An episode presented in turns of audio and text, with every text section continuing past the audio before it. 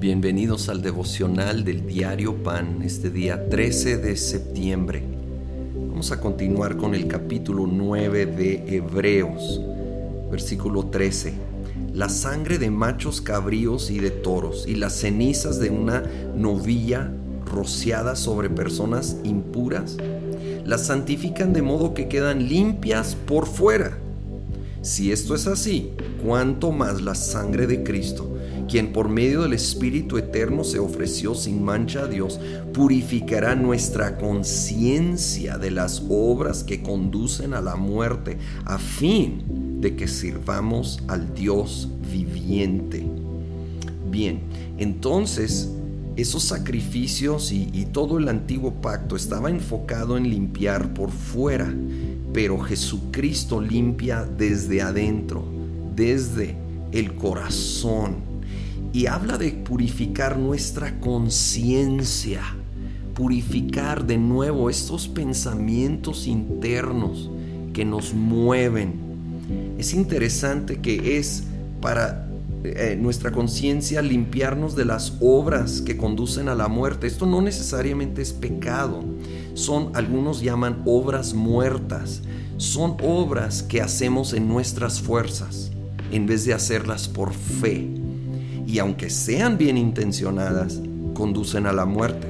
No pueden dar fruto si no nacen de Dios y simplemente todavía nosotros aferrados a hacerlo en nuestras fuerzas.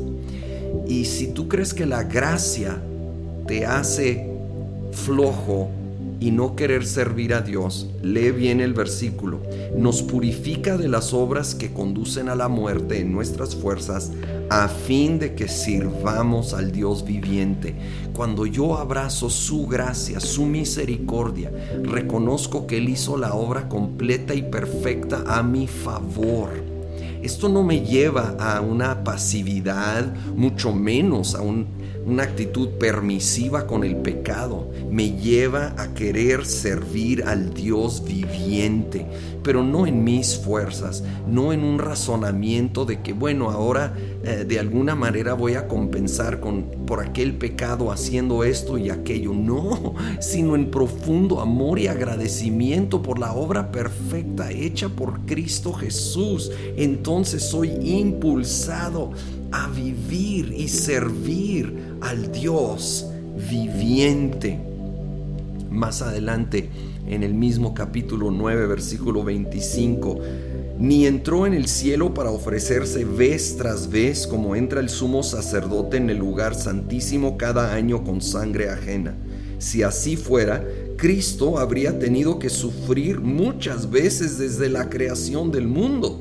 Al contrario, ahora, al final de los tiempos se ha presentado una sola vez y para siempre a fin de acabar con el pecado mediante el sacrificio de sí mismo. Jesucristo hizo la obra una vez y para siempre en la cruz. Está hecha cuando tú recibiste a Jesucristo como tu Señor y Salvador, pusiste tu fe en Él y su obra en la cruz para tu salvación, la obra está completa y terminada. Cuando llegamos a, pecar y pedir perdón, no es con duda, no es, ay, espero que Dios me perdone esta vez.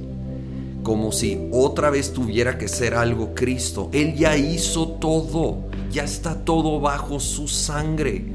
La confesión realmente es para nuestro beneficio, para rendir aquello que no honra a Dios y nos hace daño a nosotros. Pero realmente ese, ese pecado está bajo su sangre si nosotros obviamente estamos bajo su sangre al poner nuestra fe en Jesucristo y su sangre para nuestra salvación. Señor, gracias Gracias que la obra es completa una vez para siempre, que no es volver una y otra vez con duda, esperando que, ay, espero que sí me vuelva a perdonar el Señor. El perdón ya está hecho, ya está hecho por tu obra completa, perfecta en la cruz. Y no solo en el exterior, desde lo más profundo de nuestro ser. Ahora queremos servirte con todo el corazón por todo lo que has hecho por nosotros en el nombre de Cristo Jesús. Amén.